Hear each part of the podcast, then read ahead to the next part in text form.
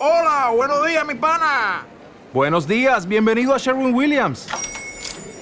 ¡Ey! ¿Qué onda, compadre? ¿Qué onda? Ya tengo lista la pintura que ordenaste en el ProPlus app. Con más de 6.000 representantes en nuestras tiendas listos para atenderte en tu idioma y beneficios para contratistas que encontrarás en aliadopro.com. En Sherwin Williams somos el aliado del PRO.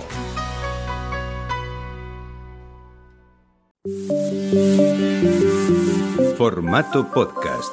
Historias con voz propia.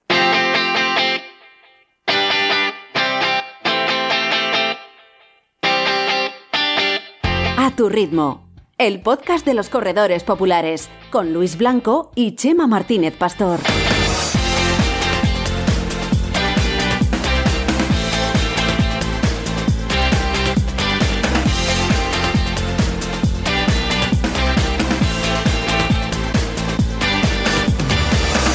Hola, ¿qué tal? ¿Cómo estáis? Muy buenas.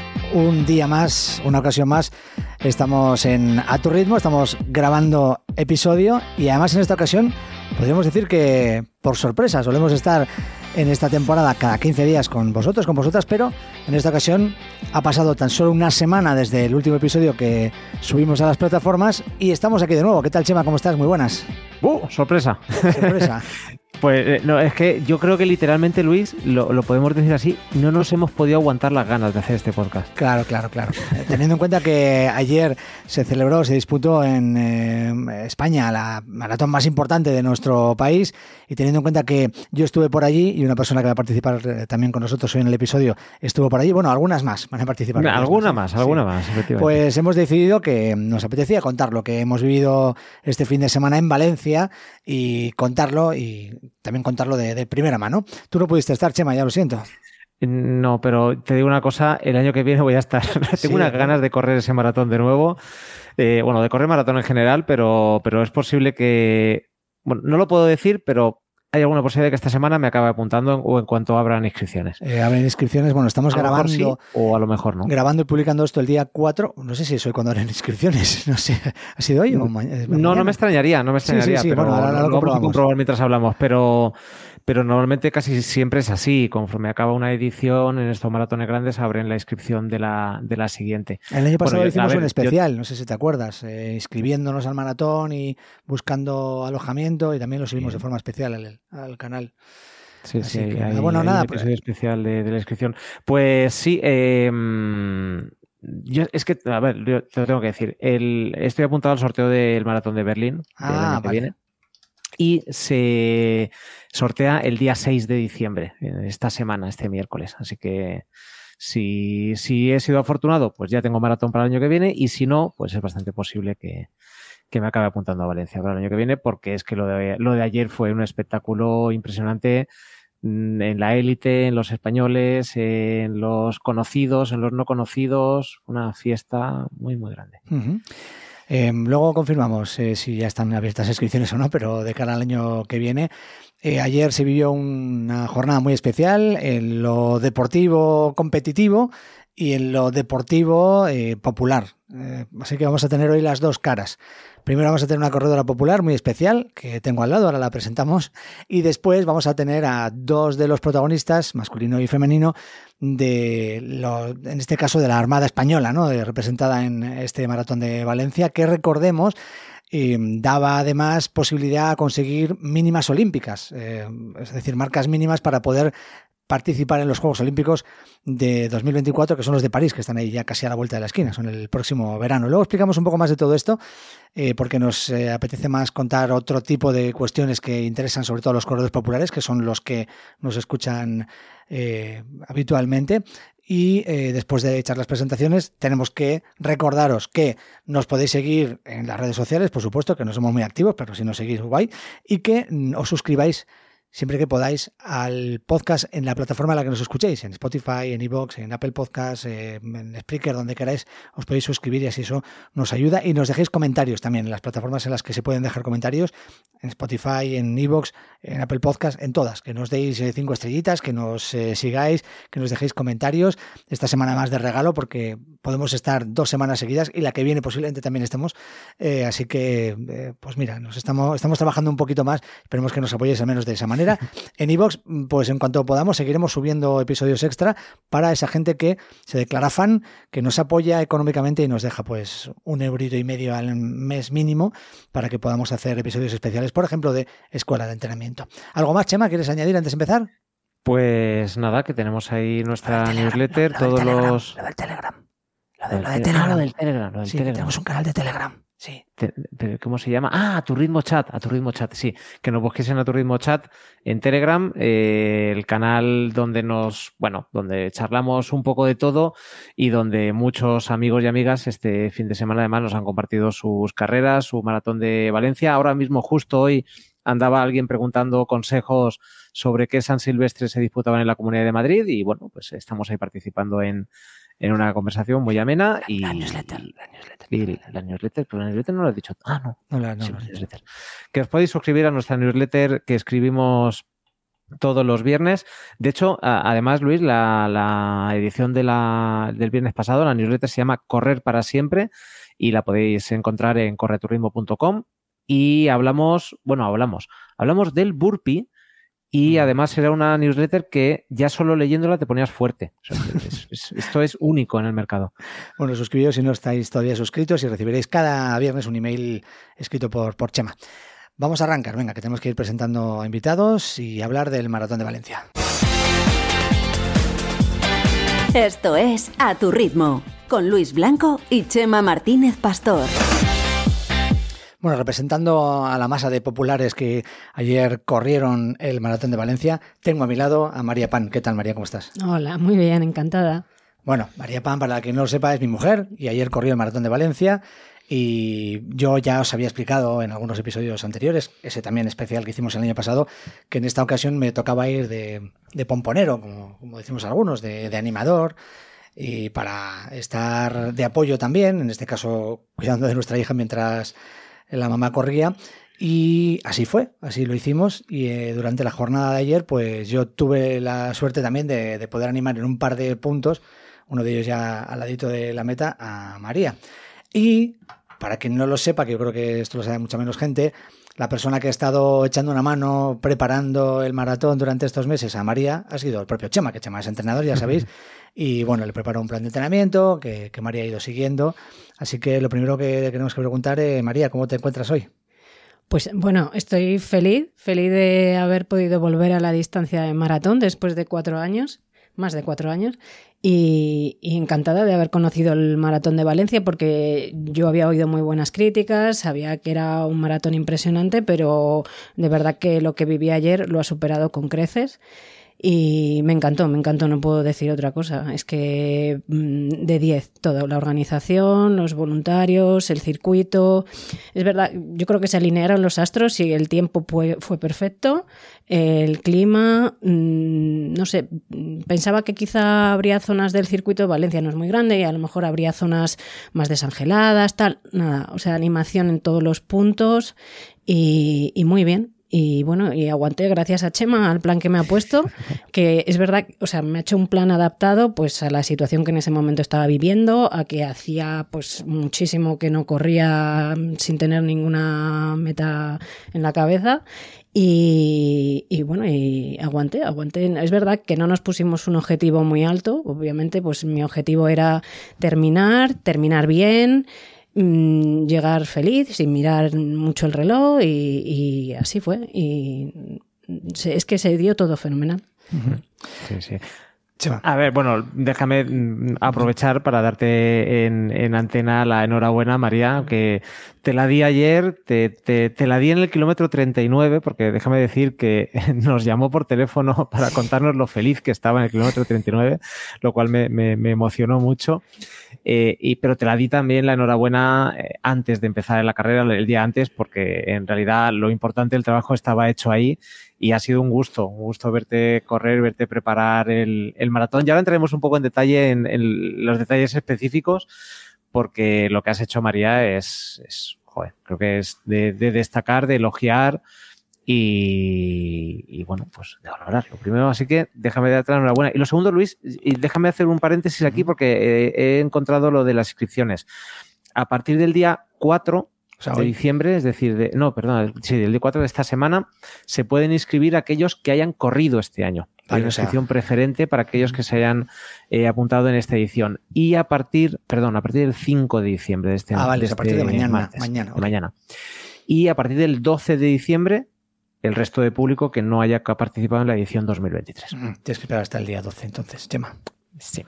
Bueno, eh, eh, yo antes de entrar de, nuevo en la parte de la carrera de María y de otros muchos populares y de cómo se prepara una carrera de estas, sobre todo después de casi empezar de cero, como le ha pasado a María, em, quiero decir que yo desde, desde fuera lo que he visto es que el maratón de Valencia pues sigue más o menos cumpliendo esos objetivos, esos estándares de calidad que, que se le pide a un maratón de este tipo. Hay cosas que se pueden mejorar, sin duda. Yo como animador, la verdad es que solo puedo estar en dos puntos, porque ir con la, con la nena, con una niña de dos años y medio es más complicado, ¿no? Y no se puede acceder a muchos puntos de- del recorrido fácilmente, así que no tuve acceso más que a dos puntos del recorrido, en el kilómetro 23 y pico y en el kilómetro 40, el 42 prácticamente, porque estaba muy cerquita de la meta. Y hombre, vi muchísima animación por todas las, por todas partes. Me encantó que la gente se eche, se eche a la calle, bien sean los acompañantes o bien sean las personas de la propia ciudad. Yo creo que aquí en en Valencia no se nota tanto que la gente de la ciudad se eche tanto a la calle como en otras ciudades, eh, como ocurre por ejemplo en Berlín, aunque no tengan acompañantes, aquí había mucho acompañante, se notaba también, Mm, pero aún así había una animación en las calles tremenda. A mí me gustó muchísimo. Y es verdad que como, como persona que quiere acceder a algunos lugares del recorrido, sí que noté que había un poquito de descontrol en cuanto a cómo acceder a ciertos lugares, cómo atravesar un puente, cómo atravesar... Había muchas vallas por ahí, sobre todo en la zona de, de salida y meta, ¿no? Como obstaculizando todo. Mm, Los propios eh, de seguridad no sabían muy bien por dónde podía pasar la gente y por dónde no. Y bueno, dejaban pasar por un puente, pero luego estaba como todo muy abarrotado de gente. Eh, no sé, en ese sentido era un pelín incómodo y bueno, yo invito no solo al Maratón de Valencia, sino a todos los maratones eh, en España, eh, que- cuyos organizadores me pueden escuchar, a que también piensen muchas veces en los animadores, la gente que va a animar y el público eh, para facilitarles también las cosas. Yo creo que la animación es súper importante en un maratón, lo estaba diciendo María ahora mismo, que lo de- lo decían ayer también en las entrevistas en la retransmisión de televisión española, por ejemplo, los atletas de élite, ¿no? Que la animación les ayudaba mucho a seguir adelante, les llevaba en volandas, ¿no? Yo creo que es una cosa que podemos tener en cuenta, es una reflexión que, he hecho en las últimas horas, ¿no? Eh, que los propios organizadores también piensen en el público a la hora de facilitar el acceso a ciertos puntos del recorrido que saben que son clave y en los que va a haber mucha gente animando. Yo eso es con lo que me quedo. Y después hubo una cosita en la feria que la verdad es que no sé cómo evolucionó posteriormente porque no, no estuvimos en un momento así de mucha eh, de mucha afluencia de gente. Estuvimos el viernes por la mañana, que había poquita afluencia de gente, pero es verdad que al acceder a la nueva, a la feria, bueno, lo primero de todo es que es una faena tremenda el hecho de que la feria esté en la feria de muestras a las afueras de la ciudad, como pasa en muchas otras maratones, como pasa en la maratón de Sevilla, como pasa en la maratón de Madrid. Es verdad que quizás la maratón de Madrid es más fácil acceder porque con el metro estás eh, allí y estás muy cerquita. Aquí era más complicado, hay que hacer transbordo, autobuses o taxi, que, que- resulta también bastante caro. Bueno, es verdad que el hecho de que le hayan trasladado este año a las afueras es un fastidio para todos, sin duda, incluso yo creo para los organizadores, para los expositores y para los propios corredores y acompañantes, ¿no? Es un poco faena, la verdad. Pero ya se les queda pequeña la ciudad de las artes. Entonces, bueno, tuvieron que trasladarla allí. Y en segundo lugar, me parece muy bien que en muchas de estas maratones, en la feria, lo primero que te encuentres nada más acceder sea un stand del patrocinador o una tienda del patrocinador, como en este caso era New Balance. Pero sí que notamos, ¿verdad, María, que eh, la entrada era como bastante estrecha porque Un embudo, sí. era como un poco embudo, era un poco ratonera, porque entraba mucha gente de golpe y de repente se encontraba con que aquello era bastante estrecho, aquella, aquella tienda de New Balance que realmente era un expositor a lo grande y que tenía pues muchos elementos pues como tótems, como percheros y demás que al final obstaculizaban el paso. Eh, no he leído después críticas ni nada en redes sociales, no he preguntado posteriormente, pero sí que nos, nos, nos miramos y pensamos, joder, esto y además lo comentamos con algún miembro de la seguridad, mm, que ellos también lo estaban viendo, en el caso de que lleguemos a un punto en el que entre mucha gente de golpe, en un momento de máxima afluencia, pues aquí puede haber eh, bastantes atascos. Pero bueno, no sé cómo lo resolvieron Sí, posteriormente. porque la gente se quedaba allí comprando, ¿no? Y Sí. al final se queda estancada y no circula igual o de fluido que Eso es, no, en no otro circula. punto. A ver, yo, yo eh, por, por hacer un poco de abogado del diablo, entiendo que al ser también la primera vez que se celebraba la feria en ese recinto, sobre el papel entiendo que eh, tendría sentido y luego la aplicación práctica, pues resultó que no. Yo recuerdo que cuando se hacían las ferias, con menos afluencia también, pero en la Ciudad de las Artes y las Ciencias, Sí. no había este problema, pese a que más o menos la configuración era similar. La tienda del patrocinador estaba a la entrada y demás. Sí. O sea, no conozco el espacio donde se celebró este año, pero, pero bueno, entiendo que sí que habrán tomado buena nota y que desde luego no puede volver. Pero de verdad que no, no he leído más críticas, no he Mm. comentado con mucha gente. Allí comentamos sobre la marcha, es verdad que algunos nos dieron la razón, incluso te digo una persona de, de- de seguridad que lo había eh, comunicado a sus superiores, me dijo. Pero de verdad que, mm, que tampoco quiero, es simplemente una apreciación nuestra, una impresión nuestra de eso. ¿eh? Eh, si alguien más ha estado allí y ha sentido y ha pensado lo mismo, que nos lo comente por las redes sociales o que- por el Telegram o, o que nos deje un comentario en, en, eh, en el episodio, ¿vale? En las plataformas. Bueno, y ahora vamos a la parte esa, la parte popular y a cómo se entrena un maratón, ¿verdad, María? Porque, ¿cuál era tu, tu situación? ¿Tú cuánto tiempo ibas sin hacer un maratón? Pues hice el último maratón en abril de 2019. Eh, después vino el COVID. En Madrid- eh, Madrid, ¿no? En Madrid. Después vino el COVID, el embarazo, pues la niña pequeña, tal. Mm, No veía yo el momento de volver a correr. Es verdad que a los seis meses de tener a la niña, pues intenté, hice un 10K. Pero no, es- al final si no tienes un reto en mente, pues te cuesta y, y- cuesta bastante al final. Bueno, pues eh, fue casualidad eh, pensar en apuntarnos a Valencia, porque no sé si te acuerdas, teníamos nosotros pensado un viaje en avión y, y la nena esos días cogió titis, con lo cual no podíamos volar. Teníamos los días de vacaciones cogidos y dijimos a dónde vamos, que haya buen clima, para que se ponga mejor, para que... Y, y dijimos, venga, Valencia. Y era justo el fin de semana anterior al maratón del año pasado. Entonces, al pasar por el puente, ver cómo estaban montando el arco de meta, eh, el camino azul eh, sobre el agua, es que lo vi y dije, Luis, ¿tú crees que yo el año que viene podría correr aquí? Me dijo, sí, sí, venga. apunta". Y, fue a abrir inscripciones, inscribirme y, nada, y ya estaba liada. Y bueno, es verdad que durante el año han pasado cosas, pero como teníamos todo cogido, el hotel, el, tren, nada se podía cancelar, venga, hay que intentarlo hasta el último momento, lo intentamos y, y bueno, luego tuvimos el revés del problema de cardíaco de Luis a finales de agosto y a punto estuvimos de dejarlo, pero bueno, al final ha sido mm, un esfuerzo de la familia entera, porque Luis me ha ayudado mucho, sin su apoyo no hubiera podido, obviamente. Y, yo creo que mm, también me ha servido, o sea, por mi salud mental, entrenar mm, sin pensar en el ritmo, sin pensar en el maratón. O sea, era mi ratito de, estar yo, de ponerme mis auriculares, olvidarme y, y salir a despejarme y ya está. Y sin presión ninguna y a lo que y a lo que fuera y, y la verdad que sorprendentemente pues los entrenamientos salieron todos las tiradas largas salieron todas todo salió en ritmo y no ha habido ningún incidente que nada yo creo que de toda la semana a lo mejor he dejado un par de entrenamientos por el tiempo por alguna cosa pero nada mm, todo todo salió y, y luego pues ayer todo se cuadró así que feliz feliz estoy feliz verdad. Hiciste este año el medio maratón de Madrid, eso sí. Sí, En abril. En, abril, ¿Mm? en Sí, abril, sí, sí, pero luego en verano es verdad que lo dejé y claro, el maratón de Valencia hay que empezar a entrenarlo en agosto, el calor, tal. Empecé, me puso Chema el plan de 17 semanas y las dos primeras lo hice, luego pasó lo tuyo y lo dejé tres semanas y bueno, y ahí estaba. En cuanto el médico nos dijo que te podías quedar un ratito solo, digo, Luis, ¿te parece que intente entrenar? Sí, venga, o sea, es que sin, sin el apoyo de Luis es que esto hubiera sido imposible. Yo, vamos, le dedico la mitad de la medalla o más porque, no, porque es que si no, de verdad que, que, que no hubiera podido. O sea, a veces en casa la prioridad era esta semana, ¿qué tienes? ¿Tienes que salir? Venga, pues es que la prioridad es esa.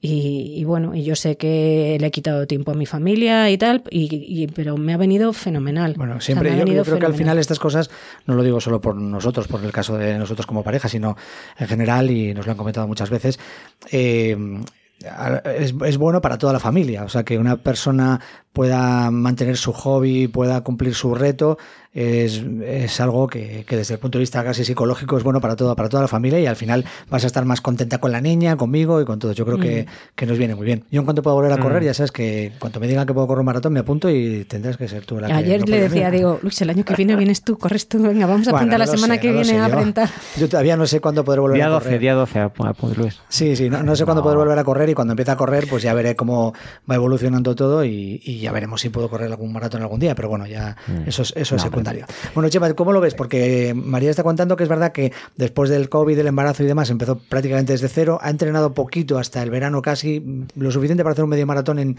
en abril, pero, pero bueno, que tenías ahí también un reto, ¿no? Por, en, en- en tu, en tu Pues lado. eh, lo, lo ha sido, lo ha sido. Y, y- y yo personalmente tengo que decir que he aprendido mucho con esta preparación del maratón.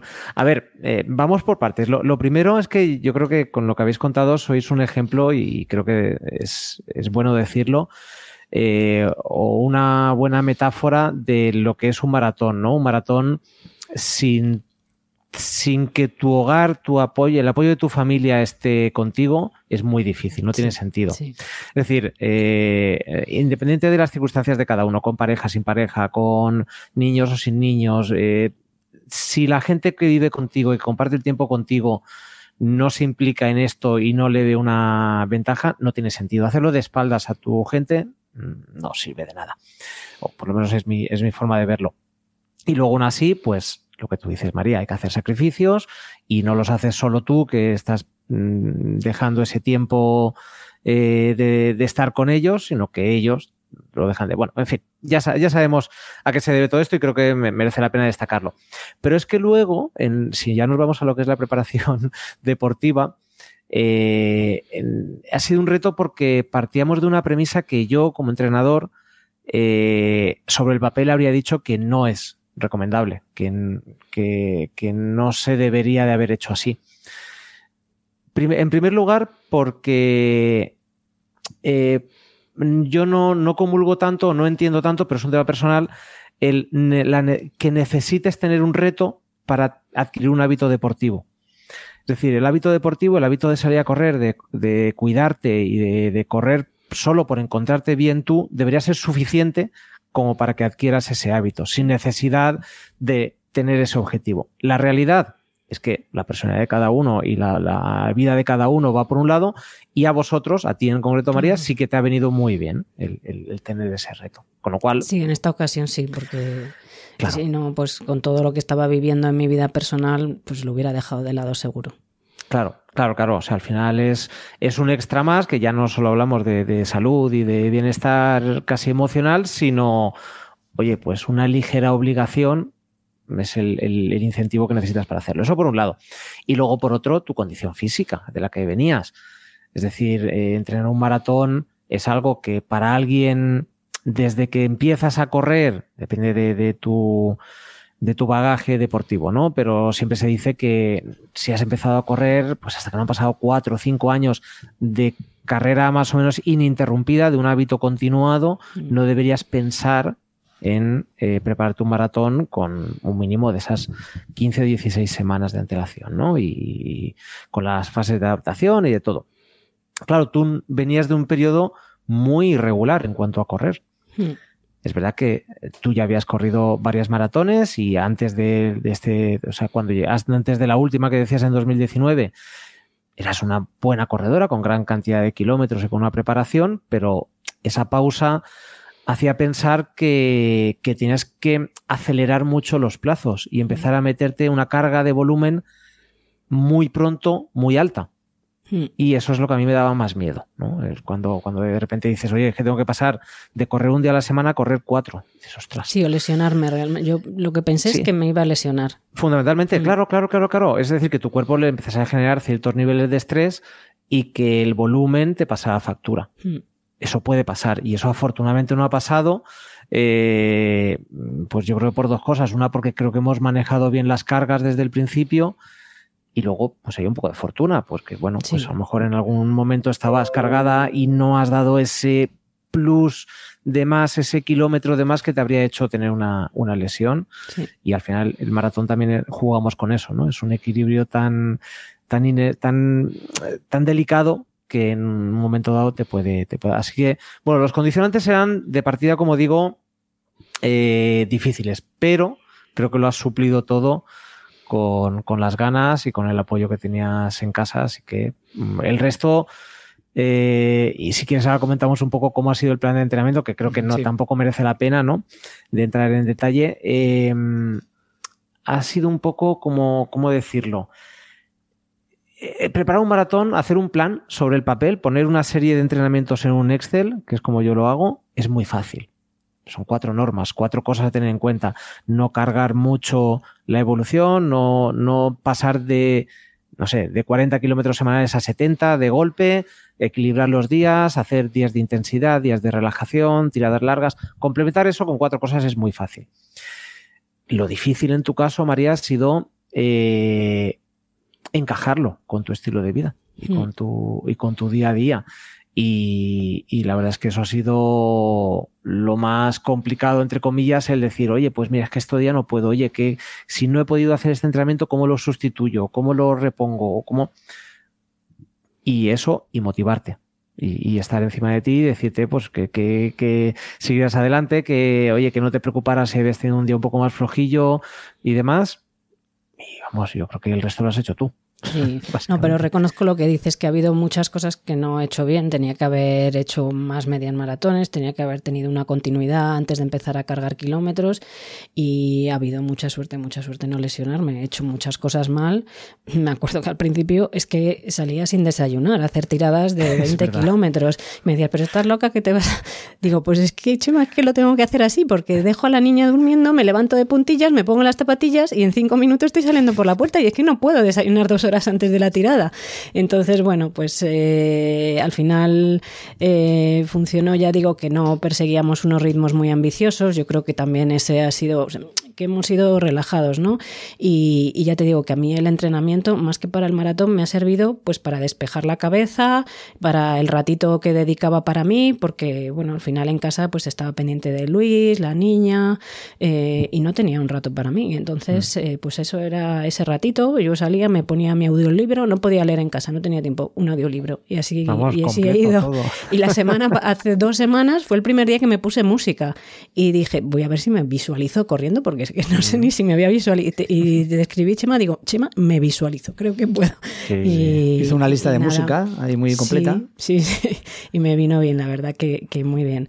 Y nada, y bueno, ayer las piernas aguantaron. Me preocupaba también que aguantara la cabeza, porque ese es el primer maratón que hacía sola. Y digo, bueno, a ver si me voy a rayar, me voy a agobiar, pero, pero bueno, no. La verdad que con la ¿verdad? animación que había, eh, mm, cuando veía que me aburría un poco, pues llamaba a Luis o llamaba a otra persona.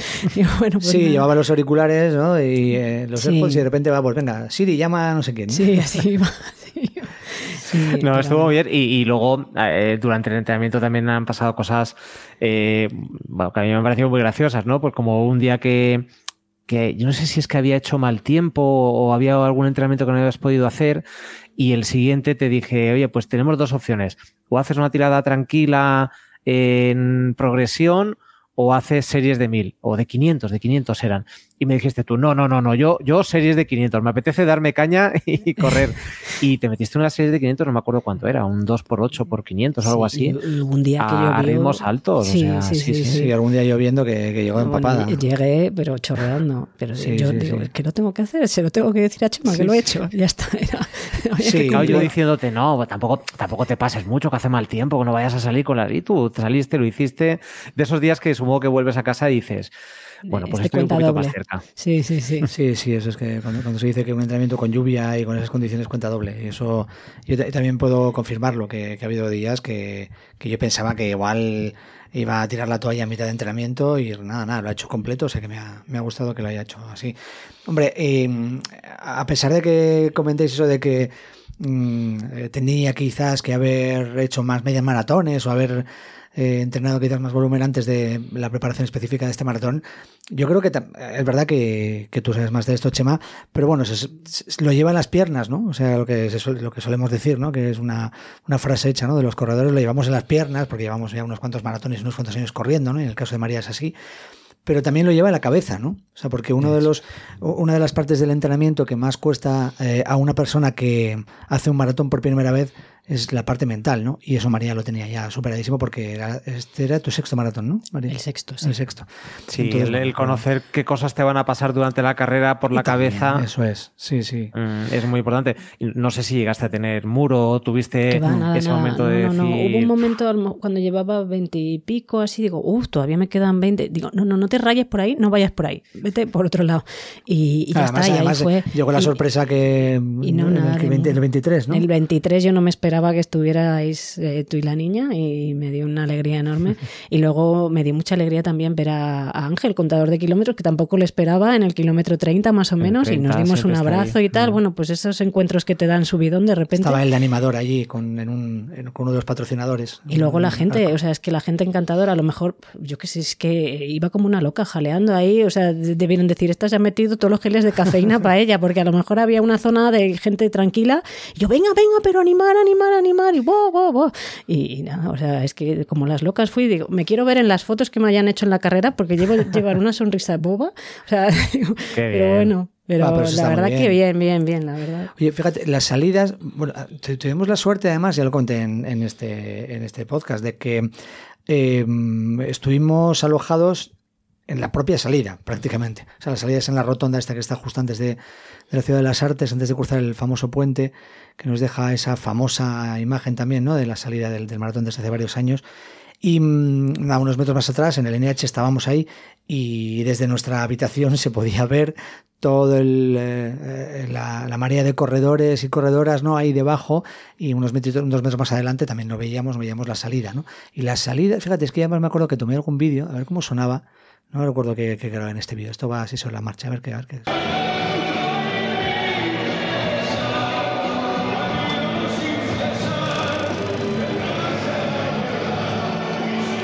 Bueno, bás- básicamente era el eh, inicio de la carrera porque cada una de las soleadas salía con eh, el libre, ¿no? que ya, ya, ya un tiempo siendo así. Es una tradición. De, es una, es una tradición para, para iniciar. Es verdad que cada una de las salidas repetían el- las canciones. Yo creo que repetían la- los temas. eh, había un, lo tenían establecido así como un guion y cada una de las eh, oleadas iba saliendo. Sí. Además, Fíjate, este año ya tenían bastantes oleadas, desde las 8 y cuarto, que era la, la- la oleada primera, la de élite, hasta la última, que era las 9 y media, pues había 8, ¿no?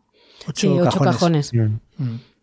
Y la verdad es que muy bien, en ese sentido, muy todo muy animado, todo muy bien hecho en cuanto a la salida. María también grabó por ahí algún vídeo y Sí, grabé un vídeo antes de la canción de Nino Bravo, puse Será porque te amo, es una canción súper animada y, y bueno, lo bueno de que fueran adelantando los cajones es que, o sea, es que había una salida para ti, no es como otros maratones, ¿no? Que ya cuando vas avanzando, pues ya lo gordo ha salido, el- el- la música del principio ya te ponen otra cosa, ¿no? Pero eh, no, es que, o sea, yo estaba a 100 metros de la salida y parecía que salías pues como si fueras la élite. Y, sí, y porque te son daba- oleadas, claro, cada oleada pues, in- inicia una, su propia carrera. Sí, pero repetirlo para cada cajón, la- yo lo agradecí, la verdad. Sí, aparte que bueno, eso se hace en Madrid, se hace en la Vallecana, bueno, se hacen en muchas carreras, ¿no? En muchas maratones, pero no es que de repente haya un montón de cajones y que cuando dan el disparo de salida ya es la salida para todos y, cuando cruces el arco de salida arranca tu carrera. En este caso son bastante soleadas y son varias, varias salidas diferentes. Esta es la versión de la famosa canción de Ricky Poveri, eh, Será porque te amo, será, ¿cómo es? Sarà Será perché te amo. ti amo, bueno, en, en italiano, que canta Carolina Márquez, en este caso pues un remix ahí que hace de esta canción. bueno, eh, simplemente porque era una de No, las que pero es que al antes de la final- salida, antes de Nino Bravo, sí. Al final, eh, claro, es que no es un maratón, es que son 33.000 maratones. Tantos como personas llevaban un dorsal en el, en el pecho. Entonces, bueno, no sé cuántos llegados a meta hubo. Bueno, cuánta gente tomó la salida, porque al final no es lo mismo número de inscripciones que la gente que toma la salida. Pero, pero sí, estos lo cuidan mucho y, y hay que recordar que, no recuerdo la cifra exacta, pero eh, Valencia ha batido el récord de personas en un maratón que acaban por debajo de tres horas que han sido 5.200 o algo así, no, no recuerdo la cifra. El anterior récord estaba en 3.900 de Valencia del año pasado y lo han superado por, por más de 1.000 personas. Pero es que esto es una sexta parte de los que participan en el maratón. Sí, Mm, sí, sí.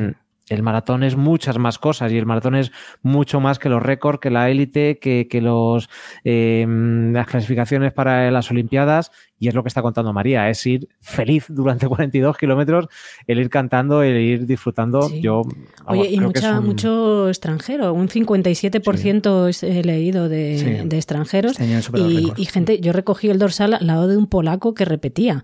O sea, Sí, es sí, que sí. es impresionante que la gente. Es, es curioso, estoy viendo la clasificación, fueron 26.245 llegados a meta ayer en Valencia y lo que es que por, casualidad estaba viendo la última, la última página de, de inscritos, la última corredora se llamaba Monique, 26.245, tenía el, dorsal 17.000 17.250, era mayor de 60 años. Y em, lo curioso de todo es que en esta página... mm, pues de los eh, 50 o así que aparecen en esta página, todos son, son extranjeros, creo. O sea Casi que- todos, ¿eh? Casi todos, sí. Bueno, pero, pero es verdad que es normal, claro, con, con esa, ese porcentaje de, de extranjeros. Y luego también influye mucho alguna cosa que hemos ya confirmado con estudios y con, con informes que, que viven de las estadísticas de los llegados a meta y de las nacionalidades, ¿no? Y es el hecho de que fuera de, o sea, en otros países, no voy a decir fuera de España, pero en otros países, pasa mucho en Estados Unidos y en muchos países europeos, eh, no, no, las marcas eh, en maratón, la media de, de la marca de maratón es, es más lenta que en España, ¿no? España es uno de los países con una media de marca, tanto en hombres como en mujeres, más alta, ¿no? Y aquí Mm. quizás nos lo tomamos un poco más competitivo que, que en otros países, entonces, bueno, también... Sí, aquí es como que la estamos en un momento, supongo que estas cosas son cíclicas, en un momento en el que, que sí, que hay mucha gente a la vez que, que está queriendo mejorar sus marcas y demás. Y a ver, también hay que mm, recordar que, bueno, supongo que a todos nos pasa, ¿no? Cuando vas a competir fuera, te tomas la carrera de otra manera. O sea, Mm. yo nunca he ido al extranjero a, a batir una, una marca personal, porque, bueno, pues estás de viaje, Claro, estás, eso es. Claro. comes diferente, Eso es. duermes diferente, es todo más, más complicado Sí, son muchas cosas que pero, influyen, pero sí. como y luego también por otra parte mm, déjame que haga mía una frase de un compañero del grupo de entrenamiento del Retiro del grupo de Pablo Villalobos no voy a decir quién es porque tampoco es que le deje en mal lugar pero alguien ayer esta persona corrió ayer hizo un tiempazo. No su mejor marca en maratón pero hizo un tiempazo. Y alguien le dijo no pero este, seguro que si te pones podrías hacer no me acuerdo 10 minutos menos. Y dice sí pero tendría que dejar de tomar cerveza Guinness el día antes de la carrera y Claro. lo quiero Claro, claro, bueno, es lo que me decimos muchas veces. ¿no? porque, Somos bueno, porque vas a divertirte, estás haciendo un viaje, estás, claro, Claro. es que populares, sociales y de eso se trata.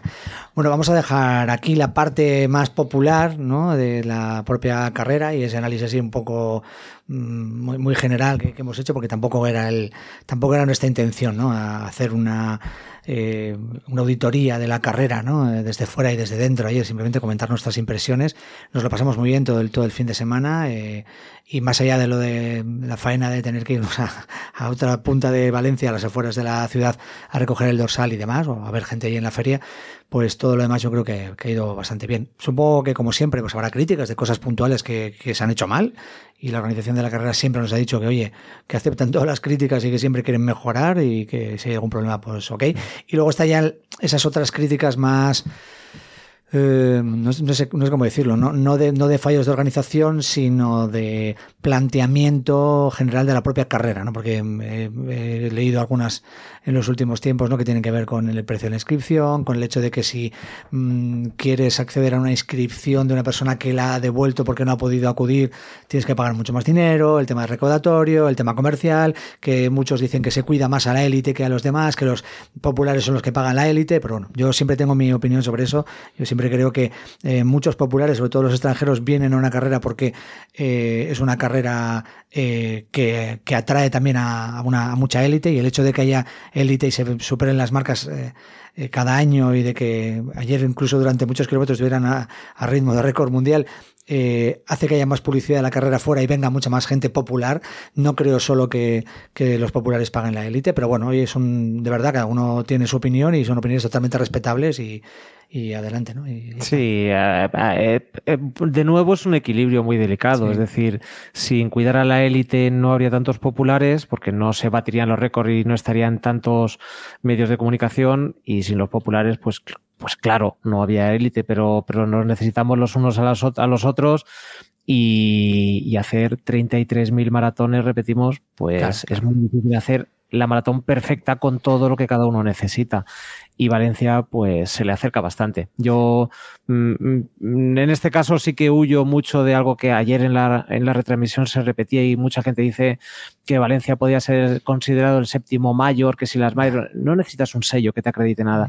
Necesitas tener una, un evento divertido y que la gente quiera participar en él. Y Valencia lo consigue. Hablando de eso, ha habido una página web eh, que nunca recomendaremos que visitéis, que es Diario del Triatlón, eh, ¿vale? Que, que ha, publicado un- uno de esos titulares clickbait absurdos que luego llevan a una noticia que no tiene nada que ver con el titular y que mienten y que manipulan, eh, el que hablaba de lo que costará eh, lo que costará al popular que Valencia sea una mayor. Y Valencia no aspira a ser una mayor. De hecho entre eh, de hecho no está en la terna de las eh, de las eh, carreras de las maratones que, que pueden entrar eh, a formar parte de los medios, que serían ya siete medios, ¿no? Mm. Y en principio parece que puede ser Sydney, ¿no? La que más puntos tenga de momento. Sí, Pero vamos, eh, que, además que que- eso y aparte que lo dijeron son- ellos, ¿eh? No sé si fue hace un par de años cuando Mm. hablamos con Paco Grau por última vez, el director de la maratón, el presidente de la Sociedad Correcaminos, que dijo que ellos para qué querían un medio. Primero tienen que pagar una pasta, eh, un canon por participar en los medios, y dice, ¿para qué queremos un medio si tenemos ahora mismo la, la la tercera carrera más, más rápida? De, de- del mundo, el impreso creo que era la segunda, eh, en cuanto a marcas de la élite, y tienen 33.000 corredores, tienen eh, 57% de corredores extranjeros, o sea, no, no necesitan tener el, el label de, la, de ser una mayor para teniendo el label platino además de la, de la Federación Internacional de Atletismo, ¿para qué quieren más? ¿no? De World Athletics. O sea que bueno, yo no creo, no- yo creo que no debería meterse en ese berenjenal, pienso. Sí, pero bueno, al final es el es la marca más reconocida eh, para el atleta popular, eh, entonces pues te nace decir, bueno, pues que como si fuera algo eh, marcado a fuego. Pero, pero en cuanto a marcas y en cuanto a organización, está al nivel de varias. No te voy a decir que a nivel de Nueva York, mm, eh, pero vamos, no, no tiene mucho que envidiar a otras majors. Tú has corrido varias, Chema. Yo he corrido solo una, pero No, bueno. nada, absolutamente nada. Por eso digo que no tiene mucho que envidiar en cuanto a muchas cosas. ¿Que tiene que aprender de, la- de ciertas medios? Sí, pero a mí me parece, yo que sé, París tampoco es una mayor. Es verdad que París últimamente ha tenido muchas críticas por organización, ¿no? Pero París no es una mayor Sí, y pero tiene por- por también un mismo ejemplo, número de corredores. Ya mi Valencia me recuerda pues a lo que, lo que era y yo que creo que todavía es un sitio que no creo que aspire a ser una mayor, que es Rotterdam, por ejemplo. Mm, Por ejemplo. Rotterdam tiene una de las mejores maratones que se pueden correr en Europa por recorrido, por historia, por, por participación y no oigo a nadie decir que Rotterdam tiene que ser una mayor. Ya, pues mira, justo lo estás, lo estás diciendo tú. Y Valencia está por encima de Rotterdam ahora. eh, Muchos años luz, ya casi, vamos, diría yo, muchas cosas. Bueno, yo, yo es que tengo mucho cariño, fue ya, mi ya. debut hace Ya, ya lo 11 sé, ya lo años, pero, pero es verdad que, que no, no sé qué nivel tiene ahora mismo. Yo ayer escuché a alguien decir que cómo es que Kiptum, eh, después de eh, batir el récord del mundo, anunció que iba a ir a Rotterdam en lugar de ir a otra carrera importante. Pues siento discrepar, pero Mm. me parece que Rotterdam es suficiente importante como para tener a Kiptum Mm. y Kiptum es lo suficientemente importante como para tener a Rotterdam. O sea, no, no le veo nada malo. Habría molado tener a Kiptun este año otra vez, ¿eh? En, Va- en Valencia. Pero bueno, se fue a Chicago y batió el récord del mundo, además. Bueno, ahora vamos a hablar de eso, de, de la élite, de batir récords, eh, de conseguir mínimas olímpicas, porque en esta segunda parte, en este último tramo de, de este episodio de Tu Ritmo, pues vamos, vamos a cambiar. Eh, gracias, María. Nada, un placer. Nada, Y enhorabuena. Hasta la próxima. La próxima. a disfrutar y Ya a te buscaré, descansar. Chema, para esta la semana próxima. a descansar de momento. Sí, sí, Sí, sí. Ahora no se puede ni mover casi. El pobre va como. Está, está haciendo el casting para el nuevo mm, anuncio de estas navidades de las muñecas de famosa. Está como las muñecas de famosa por la casa. Bueno, Venga, espero que, que sean solo agujetas y en unos días esté bien. Seguro. que, se- que seguimos, ¿vale? Venga, vamos a, Venga. vamos a hacer una llamada telefónica que se van a poner al teléfono un par de cracks ahora mismo. A tu ritmo. El podcast de los corredores populares con Luis Blanco y Chema Martínez Pastor. Como os decíamos, íbamos a tener una primera parte dedicada sobre todo al corredor popular, en este caso, pues representada una, representando esos corredores populares una corredora popular, que era María, y ahora vamos a hablar un poco de- de la élite y de los que corrían muy rápido, ¿no? En la jornada de ayer en, en Valencia. Y hombre, nosotros estábamos pensando, ¿a quién podemos llamar de las personas que ayer hicieron un marcón, que consiguieron un objetivo tremendo?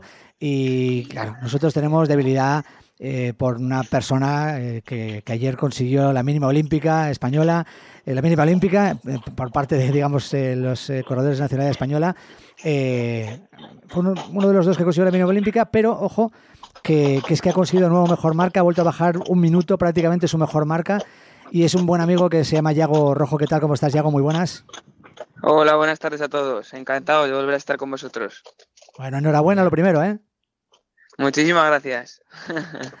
que, que, ayer te marcaste un, un carrerón, eh, hiciste mínima olímpica, como, como decíamos, es decir, la, la la marca mínima que exigen para poder aspirar a, los Juegos Olímpicos, en este caso dentro del equipo español, luego hablamos un poquito de eso, pero fuiste el segundo español en meta eh, y como decíamos, hiciste un, una marca estupenda porque hiciste 2.7.47, habías bajado ya de 2.8 el año pasado y este año baja, perdón, de 2.9 y este año bajas de 2.8. Bueno, primero, ¿cómo te encuentras? ¿Cómo, cómo has recibido esta, eh, pues este, este desempeño ayer en la carrera? Pues la verdad que, muy bien, pero, pero sí que tengo que decir que un poco sorprendido porque es verdad que esta preparación no había sido perfecta como, como otras veces y encontrarme esta marca que he bajado más de un minuto, que es eh, lo que había bajado otras veces, ¿no? que conseguía rascar un minuto, pues esta vez he rebajado un minuto diez, la verdad que me ha sorprendido bastante. Eh, ¿No crees que llevas un, entrenamiento adecuado? Yo la verdad es que las últimas semanas te iba siguiendo en todos los vídeos de TikTok que, que vas publicando y joder, me da la impresión de que ibas a tope, o sea, estabas como, no sé, me, me parecía muy bien. Sí, o sea, estaba bien, estaba bien y es verdad que sobre todo las últimas semanas muy bien, pero un, entrenamiento, un entrenamiento que yo hago mucho de test, que es una tirada de 22 a, a ritmo medio y luego acabar los últimos 10, 12 a ritmo de carrera, pues un día que, por ejemplo, tenía 12 finales a ritmo de carrera, eh, no fui capaz de acabar los 12. En el 11 me paré porque iba muy cansado, eh, los últimos iba a 3-6, 3-7. Entonces, bueno, no fue mal, pero como te digo, pues no fue una preparación espectacular, porque otros años pues he, conseguido acabar pues esos 12 kilómetros, incluso por debajo de 3 minutos. Entonces, luego es cierto que bien había muy, buenos entrenamientos, pero había otros que eran reguleros, y eso en mí es raro. Pero bueno, mira, pues al final la suerte que, no sé si que tuve suerte con el día, si que realmente estaba preparado, pero bueno, al final el desenlace ha sido el, el mejor de lo esperado, así que muy contento. Y, y, en ese caso, Yago, ¿cómo, ¿cómo te pones en la línea de meta? ¿Qué pasaba por tu cabeza? Eh, ¿Tenías una cifra concreta, un objetivo? ¿Dijiste mantengo el ritmo que tenía pensado? ¿Tiro a ver qué pasa? ¿Cómo se plantea uno una carrera? Pues, bueno, eh, eh, tenía claro que el principal objetivo era eh, la mínima la mínima olímpica 2.810 y una vez pues fuese pasando la, la, carrera iría viendo. Como te digo sabía que estaba bien pero tenía un poco de dudas respecto a otras veces. Entonces eh, tuve mucha prudencia. En todo momento fui muy tapado en el grupo no quería malgastar nada de fuerzas. Y es verdad que cuando se retira la liebre en el kilómetro 26 empiezo a pensar pues lo típico que pasa en el maratón, ¿no? Dices, ostras, que llevo un rato de carrera, pero que no queda tanto para el final. Y ahí es cuando empiezo a asumir un poco eh, la, el liderazgo de la prueba, tirando de mi grupo, cuando me doy cuenta de que realmente voy bien, que tengo mucha energía, y entonces ahí pues decido tirar para adelante y al final los últimos kilómetros son los más rápidos de la carrera. Eh, luego hablaremos de la parte femenina, ¿no? de la clasificación femenina, pero en el caso de los hombres no lo habíamos dicho todavía. El ganador de la prueba fue Sisei Lema, que hizo 2.1.48, récord de circuito por apenas unos segunditos, aunque hubo mucho tiempo que estaban ahí eh, en ritmos de bajar el récord del mundo, pero es verdad que, que, había gran diferencia entre cómo actuó Kiptun en, Chicago y cómo estaban actuando ellos ayer aquí. Luego Alexander Mutiso y luego David Walter. Eh, pero claro, en el lado eh, nacional, que, que, estábamos ahí todos muy atentos a lo que iba a pasar, joder, eh, otro récord de España, en este caso el de Tariq Novales, qué bueno, que además compañero de entrenamiento, ¿verdad, Iago? Eh, ¿tuyo, eso es, sí. eso es, compañero de entrenamiento. 2.5.48, vaya pedazo récord, la primera vez que un español baja de 2.6, eh, tremenda la marca, estábamos todos súper emocionados viendo llegar a Tariku, luego escuchándole cuando estábamos viendo la retransmisión, y luego bueno, a Dani, eh, Dani Mateo, que se le escapó ¿no? la, la mínima olímpica, 2.10.46, él tiene, tiene mejor marca, vale más que, que, esta marca, bastante mejor marca, pero bueno, ayer pues no, no fue el día. ¿no? En el caso de los chicos, bueno, pues aparte del alegrón de Tariku, eh, Yago, pues los dos mínima olímpica. Es cierto que todavía queda mucho por delante, que queda un maratón de Sevilla en el que va a haber un montón de, de gente intentando conseguir la mínima, pero bueno, no sé, o sea, ¿tú sueñas con verte en París? ¿Tienes esperanzas? Hombre, yo lo que dije ayer en, en, otra entrevista que me hicieron los compañeros de Runners. Eh, hace un mes prácticamente yo tenía un, para mí un 5% de posibilidades de estar en, en París, pues porque había corrido la media, había visto que Hamid estaba muy fuerte, que Carlos me había hecho el récord de España, que estaba muy fuerte, sabía que Tariku estaba muy fuerte y, sin embargo ayer pues al final me voy con 2.7 mínimo olímpica, si bien es cierto que como dices todavía queda mucha gente por correr, pero es verdad que ahora habiendo hecho los deberes pues estoy en una mejor posición de partida que hace un mes, ¿no? Entonces, bueno, hay que esperar en Sevilla, y como le he dicho esta mañana a Shakir, que es uno de los que correrá en Sevilla, a ver si cae una granizada, el diluvio universal o nieva, el 2 de, cuando sea el maratón de Sevilla. y aunque todos lo hagan bien, que hagan 2.811. sí, sí, te entiendo. Eh, bueno, eh, Mayo que al final no pudo, no pudo debutar, ¿no? Eh, apenas unos días. Unos sí, días eso dijo, es. ¿no? Ha tenido problemas en la rodilla y, Sí. y no ha podido, no ha podido correr. Claro, claro. Además que, bueno, pues también está ahí, puede ser de la partida también, está claro. Eh, claro, claro, por supuesto. Pero, a ver, ¿cómo se siente uno en un maratón como el de Valencia? Porque es tu maratón, vamos. Eh, y ¿Cómo se siente uno, pues eso, eh, cruzando la meta y, y pensando, ostras, que estoy en la élite? O sea, estoy bajando, eh, estoy haciendo un marcón bajando de 2.8 que muy pocos españoles lo han podido hacer en- a lo largo de la historia, que, que estás ahí, ¿no? Eh, eh, después de, pues eso, tú eres un, un chaval que empezaste en maratón, ¿cuánto fue? Hace tres años, ¿no? Cuando empezaste. Sí, en el 20, sí, Eso en es. 2020. En 2020 y, joder, te veías a los tres años, después de haber sido un, un corredor que, que estuviste un tiempo, ¿no? Probándolo en el medio fondo, en el 1500 y demás, te pasaste al maratón, ya nos decías hace tiempo, ¿no? Que es, tú eres maratoniano, por encima de todo, que te has dado cuenta de que es tu distancia. Eh, jo, ¿Cómo te sientes después de todo lo que has hecho en estos tres años, lo que has conseguido? Pues, pues la verdad que, que me siento, pues imagínate, muy bien. Yo creo que todavía no soy consciente de lo que he hecho ayer, ¿no? Porque al final he corrido en 2.7 y yo hace unos años cuando veía que Javi Guerra tenía 2.7, para mí era como un mundo aparte. Y yo creo que todavía hoy no he asimilado que, que yo tengo la marca de 2.7, que es verdad que Javi tiene 2.7.27 y yo 2.7.47, pero no he asimilado que yo haya sido capaz de correr en, en 2.7. Tardaré unos días en hacerlo, pero, pero nada, muy, muy, muy contento y sobre todo por lo que te digo, porque otras veces sí que quizás me lo hubiera esperado, ¿no? Pero esta vez, no, de verdad que, que no lo esperaba, o sea, que tenía que salir un día redondo y, a medida que iba pasando la semana iba saliendo todo redondo, ¿no? Porque algunos atletas se daban de baja, lamentablemente, por las lesiones, pero bueno, que al final a mí pues me afecta positivamente, ¿no? En cuanto a moral, en cuanto a que ganas una posición, eh, luego veía que la climatología era perfecta, que daban frío, que a mí me encanta, que no iba a haber viento. Y bueno, pues a medida que pasaba la semana veía que se ponía todo de cara y fíjate, pues acabó el domingo de una manera magnífica. Oye, eh, para vosotros, eh, vuestro trabajo es eh, entrenar, eh, luego participar en las competiciones. Entiendo que ahora te tomas un descanso. Como decías antes, ahora tú ya tienes los deberes hechos, la presión es para los demás, ¿no? Con el tema de la mínima olímpica, pero imagino que ahora mm, te estás tomando un descanso y de hecho creo que te pillamos justo en el inicio de tus vacaciones, ¿no? Justo, justo. La verdad que sí, que han sido pues cuatro meses de mucho entrenamiento, desde principios de agosto eh, concentrarse en Sierra Nevada, para en septiembre tener un estado de forma muy bueno para empezar las 12 semanas específicas del plan, eh, y ahora pues yo ya tengo los deberes hechos, mis cartas están sobre la mesa, yo no voy a volver a correr un maratón antes de los Juegos Olímpicos, yo esto es lo que he hecho, 2.747, si hay suerte y esto me vale para estar en los Juegos Olímpicos, magnífico. Y si no me vale, pues también magnífico, porque como dije el viernes en la presentación de la, del propio maratón, a mí no me va la vida en ello. Es decir, yo por supuesto que sueño con ser olímpico, me encantaría estar, pero como he dicho muchas veces, prefiero 10 años, prefiero ser atleta 10 años más a estar en unas Olimpiadas y no, y no volver a, ser atleta, por así decirlo. Así que nada, para tener esos 10 años de, de, de vida atlética hay que también relajar y pues ahora unos días en, de vacaciones en Lanzarote disfrutando un poco de, del relax después de, después de toda la tempestad porque tengo las piernas que no puedo ni bajar escaleras. Chema. No, es, es, es, muy merecido además esa sensación que tienes y a ver, lo que es innegable es que vayas o no vayas a los Juegos de París o a otros en el futuro, porque eres muy joven y todavía eh, tienes mucha carrera por delante, como dices. Eh, esto te ha colocado ya entre los atletas reconocidos por el gran público. Es decir, ahora ya sí que no tienes excusa, ya no eres alguien que está un alguien que está recién llegado al maratón, que está probando. Ahora ya cuando preguntas a un aficionado al atletismo por los buenos maratonianos españoles, sale el nombre de Yago Rojo.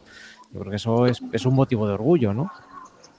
Eh, sí, la verdad que la verdad que sí. Y también, aparte de la marca, que por supuesto al final tú para ser un atleta, como dices, reconocido en el maratón, necesitas una marca, pues seguramente como la que hice yo ayer. También la solvencia en carrera, ¿no? Yo ayer iba, íbamos picando kilómetros en 3.1, 3.2, eh, 3.0, 2.59 y yo iba muy fácil, ¿no? Entonces, hay un momento que la liebre luego hace un, un 7000 muy lento, que nos vamos a 3.5, 3.6 y yo me di cuenta, es el momento que yo digo, vamos lentos. Entonces, cuando tú en un maratón, en el kilómetro 28, dices, vamos lentos, es porque efectivamente tienes una, una solvencia para desenvolverte en la, en la distancia, ¿no?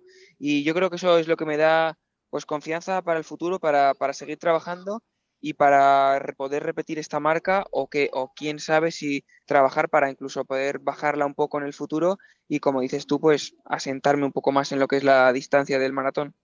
Bueno es que te paras te paras a pensar eh, ¿Qué, techo puedes tener? porque es que ahora perteneces a una generación, no, solo tú, sino, pues eso, eh, en Tariku, eh, Ayad y demás, que estés consiguiendo un rendimiento todos. Oye, no hablo ya en el plano femenino, que luego lo haremos también con Laura, pero estáis todos a tope. ¿Hay techo? ¿Hay, ¿Se puede seguir creciendo en general y tú en particular con estas marcas?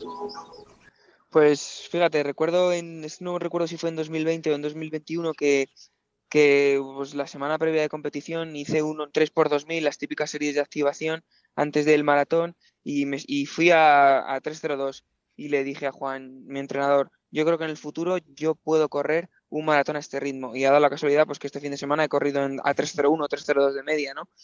Pero sí que es verdad que mm, obviamente ahora no, por supuesto, pero por algunos entrenamientos que hago, eh, yo en Madrid voy muy cómodo, muy cómodo a 2.59, 3 minutos el 1000 es cierto que donde hacemos las series, pues eh, mide un poco menos, ¿no? Y también es cierto que mis tres maratones han sido todas en negativo, es decir, he corrido la segunda media más rápida que la primera. Esto me hace ver que a lo mejor el día de mañana eh, pues haya que llegar a un maratón y decir, es el momento de arriesgar un poco, ¿no? Y decir, voy a salir a tres minutos, 3.01, y por qué no, pues a lo mejor en el futuro, no sé, si dentro de uno, dos, tres, cinco años, pues intentar correr en, en 2.6 que, si todo va bien, pues, pues quizás a lo mejor es posible o, quizás no, nunca, nunca se sabe. Bueno, hay, momentos en los que supongo que, hay que lanzarse y otros en los que hay que ser un poco más cauto. Yo, tengo una curiosidad, Yago, porque ya hemos dicho más veces que tú nos, has entrenado a nosotros, tanto a Luis como a mí. Eh, claro, tú a pesar de ser tan joven, eres corredor y eres también entrenador de atletas populares. Y nos acabas de contar que creías que no habías hecho un entrenamiento tan completo o el adecuado que tienes que hacer para este objetivo y sin embargo te salió el, objetivo perfecto. ¿Te ha hecho aprender algo como, como entrenador? ¿Y algo que tú digas, ostras, pues debería haber prestado más atención a estas señales que son las que me, habrían indicado que todo está bien? O no sé si, si tú mm. aplicas para ti lo que luego haces con... Es que también es verdad que los populares somos...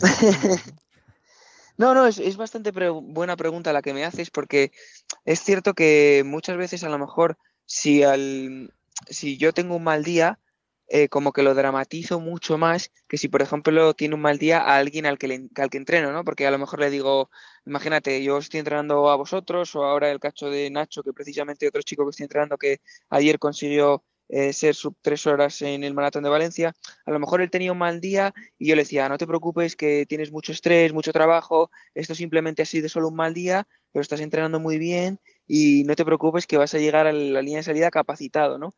Y, y, a veces mm, me veo dando los consejos y digo, debería reflejarme en los consejos o en, o en la voz de entrenador que tengo para otra gente y a veces no tengo para mí. No sé si me explico, ¿sabes? El hecho de decir que cuando yo he tenido un mal día, pues igual llamar a la calma y decir, pues mira, igual hoy no ha sido tu mejor día, no has dormido lo suficiente, estás un poco más estresado, te ha pasado algo en tu vida personal y entonces no has podido sacar el 100% como haces habitualmente, ¿no? Entonces, la verdad que es buena pregunta la, la que me has hecho y, y, espero que más que ayudarme como entrenador, esta preparación y, y en y más, para ser más concreto, esta marca me haga, me haga aprender un poco más como atleta, ¿no? A saber relativizar un poco las cosas y a saber que, puede haber días malos, pero que, los días buenos también están y que pueden acabar con, un muy buen resultado como fue ayer. Bueno, Yago, eh, a nosotros nos encanta siempre hablar contigo y nos encanta seguirte y haber visto esta progresión tan espectacular que has tenido estos años en el maratón, porque lo he dicho al principio, te tenemos mucho cariño desde, desde que fuiste entrenador. Yo, por desgracia, te, tuve pocas sesiones de entrenador, eh, Chema bastantes más, ¿no? por circunstancias en aquel momento, pero, pero ojo, que, es que nos encanta, nos encanta verte. Y ahora mismo estás de vacaciones, eh, has dicho antes que estás ahí en, Canarias, y a tu lado eh, pues tienes otra persona que está de vacaciones y que también tiene que estar celebrándolo contigo, ¿no? Que, es tu pareja y que ayer también consiguió una mínima olímpica e hizo un carrerón y es Laura, Laura Longo. Eh, ¿Puedes pasarnos con Laura un momentito? Por supuesto, os lo dejo, os la dejo para que la veáis. Muchas, gracias, y un abrazo fuerte a los dos. Un abrazo. Hasta luego. Pues nada, eh, Laura Luengo, lo primero enhorabuena también a ti. Hola, ¿qué tal? Muchas gracias. Encantados de, de, escucharte, de saludarte. Bueno, lo primero, hay que decir que Laura, tú ayer batiste el récord de España. Pero, da la casualidad, que ah. otras dos personas también batieron el récord de España por delante de ti, otras dos, otras dos, otras dos eh, eh, compatriotas. Eh, pero bueno, o sea, eso da, da muestra del el carrerón que hiciste, porque hiciste 2.25.35. Tú, o sea, todos esperábamos un grandísimo debut tuyo en esta distancia. sobre todo después del último que habías demostrado, pero tú esperabas estar en esos ritmos, en esos tiempos. Eh, la verdad es que no, es más, eh, pensaba que si me salían las cosas bastante bien, podría estar en 2.26.10, 2.26 poco, algo así. O sea, eso era como algo que yo me imaginaba sería muy, muy, muy bien. Pero sí que es verdad que hablándolo con mis entrenadores, incluso con Yago, como que sí que me decían que viendo mis entrenamientos y eso, sí que pensaban que si las cosas iban perfecto, pues pudiera hacer algo parecido a lo que hice. Em, claro, eh, es que ahora tienes mínima, mínima olímpica también, pero bueno, no sé, también estás un poco en la situación que, está que está Yago, ¿no? Eh, en el sentido de que todavía quedan algunos maratones, más gente por disputar, y eh, pero mm, ¿tú sueñas con París también? Hombre, claro, sí, yo creo que al final todos los atletas y más en este año, pues, pues tenemos como meta o como sueño, por así decirlo, estar en los Juegos Olímpicos y, y más en esta situación en la que ahora hemos conseguido la mínima olímpica, ¿no? Y, y te ves tan cerca, ¿no? Pero bueno, lo que dices, todavía, todavía queda tiempo, todavía queda ver qué hacen los demás y, y ver cuál es, cuál es la, la, decisión de la federación, así que por ahora tampoco pensamos mucho en eso. Recordemos que, que Majida Mayuf ayer eh, batió el récord de España pues, muy lejos, ¿no? Ella se ha nacionalizado este año, es marroquí, mm. pero nacionalidad española este verano, hizo 2.21-27, que no era marca personal eh, realmente, pero bueno, estaba ahí cerquita. Luego eh, Fátima Ujadú, que, que fue la segunda eh, mm, española que fue que hizo 2.25-30 y nada, y al ladito que estuviste ahí sprintando casi para, para cazarla, ¿no? Sí. Pero que no pudiste, pero, quedó en segundo lugar. No pude. gran, gran podio en, en, cualquier caso. Em, Laura, eh, ¿Tú cómo, cómo, te ves en la distancia? ¿Cómo te ves en el, maratón? Yago ya lo experimentó hace tres años, él dice que se siente maratoniano, ¿tú cómo te sientes? Pues la verdad que para mí era muy importante, más allá que del tiempo y, y todo esto y la mínima, era muy importante sentirme competitiva y sentirme pues maratoniana, o sea, capaz, ¿no? Entonces, pues yo tuve un día, la verdad, que prácticamente perfecto y conseguí pues ese objetivo del que te hablaba porque sí que me encontré bastante en control toda la carrera. Eh, pasé en el kilómetro 30 mm, con bastantes fuerzas, que era mi plan con mi entrenador, a ritmo de 2.26.0 y, y de ahí hacia adelante pues supe gestionar la, situación e ir incrementando un poco eh, cada kilómetro el ritmo y lo que te digo, al final me sentí bastante en control dentro de lo que es una maratón, evidentemente, porque sufrí mucho los últimos kilómetros, pero sí que me sentí como, como yo quería, ¿no? Y sí que sentí que, que esta podía ser mi prueba. Bueno, vaya, vaya año y Valencia pues para ti también es la ciudad eh, talismán, ¿no? O sea, es que venías de, de batir el, de, manera espectacular también el récord de España en medio maratón, eh, el mismo día que Carlos Mayo, que por desgracia no ha podido estar ayer eh, debutando también como tú en la distancia del maratón, pero, pero no sé, y ahora esto, o sea, vamos, tus vacaciones bien merecidísimas y vais a celebrarlo estos días a lo grande, imagino, ¿no? Vaya año que, que llevas. Pues sí, la verdad que en general yo creo que a mí esta preparación de la maratón me ha cambiado bastante la vida porque la media la corrí pues preparando esta, esta maratón, así que yo creo que al final pues este camino hacia la maratón, tanto por el récord de media como por el debut en la propia maratón, pues me ha cambiado mucho la vida y también me ha cambiado mucho la perspectiva, así que estoy súper agradecida y, y lo que dices ahora toca unos días de sentarse a, que cale porque todavía es como todo muy, muy reciente y no hemos tenido tiempo ni, ni de asimilarlo y, y, es unos días de vacaciones para, para también disfrutarlo porque es importante pues, pues ser consciente de lo que has mm. conseguido que, que tampoco es una cosa fácil. Mm. hay, hay, que recordar también, Luis, que tanto Laura como Yago son campeones de España de, de medio maratón este año en Santander. Mm, eh, yo tengo una pregunta, Laura. Eh, que es que a los dos os ha pasado lo mismo en carrera y creo que a la mayoría de los que hemos pasado por allí nos ha pasado más o menos igual. Tus últimos cinco kilómetros de Valencia ayer fueron los más rápidos de la carrera. ¿Qué tienen esos cinco kilómetros? Son, no son cuesta abajo, evidentemente, porque el circuito es muy llano. ¿Qué es? ¿La gente? ¿Es el, día que hacía? La, motivación del objetivo cumplido?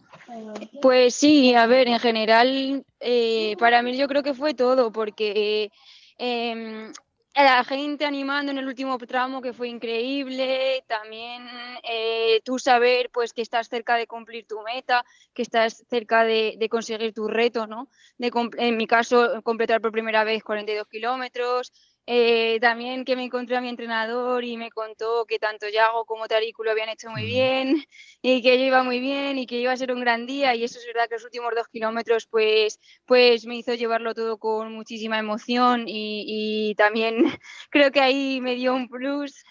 Yo creo que un poco todo. El circuito también creo que es un poco más favorable tirando hacia, hasta el final y lo que he dicho antes, pues al final la gente eh, y todo el ánimo que te encuentras en los dos últimos kilómetros es, es increíble. Claro, porque tú también entrenas, eh, eh, tienes el mismo entrenador, ¿no? Eh, que, que Yago y que Tariku. Exactamente, sí, sí, sí. Yo como fui la última, como que era la chica, pues no estaba viendo lo que estaban haciendo mis compañeros y yo les decía a mis entrenadores que yo tenía mucha pena, por así decirlo, que lo que más pena me daba era pues que no iba a poder ver ni a Tariku ni a Yago y, y, al final eso en los últimos en los últimos kilómetros sí que mi entrenador Juan pues pues corriendo a mi lado me contó pues lo que habían hecho sí. y eso te dio más, y que se les había dado bien claro claro te dio más alas todavía eh, el grandísimo Juan del Campo Luis Martín Berlanas vaya también que que, conforman y jo, ayer estaban eh, pletóricos eh, con, con, todo lo que, lo que vieron ahí en, en Valencia, con todo lo que se vivió. Eh, por parte de sus pupilos. Oye, Laura, no te quitamos más tiempo. Eh, eh, vais a iniciar ya, porque os acabamos de pillar justo llegando al hotel, vuestras vacaciones. Os deseamos lo mejor para los próximos días. Enhorabuena y pase lo que pase el año que viene. Nos veamos aún en París. Ojalá si estéis allí. Pues la verdad es que os tenemos que trasladar pues nuestra admiración. Gracias por todo, Laura. Muchas gracias, muchas gracias a vosotros. Un abrazo. Nosotros nos tenemos que ir ya, Chema. O sea, qué buena esta entrevista doble. Eh, leía un tuit en las últimas horas diciendo, ¿habrá alguna pareja de maratonianos que sume, eh, eh, o sea, que, sumando sus marcas tengan unas marcas tan buenas en maratón? Pues, pues lo que yo no he encontrado es una pareja que hayan ido los dos al mismo maratón olímpico.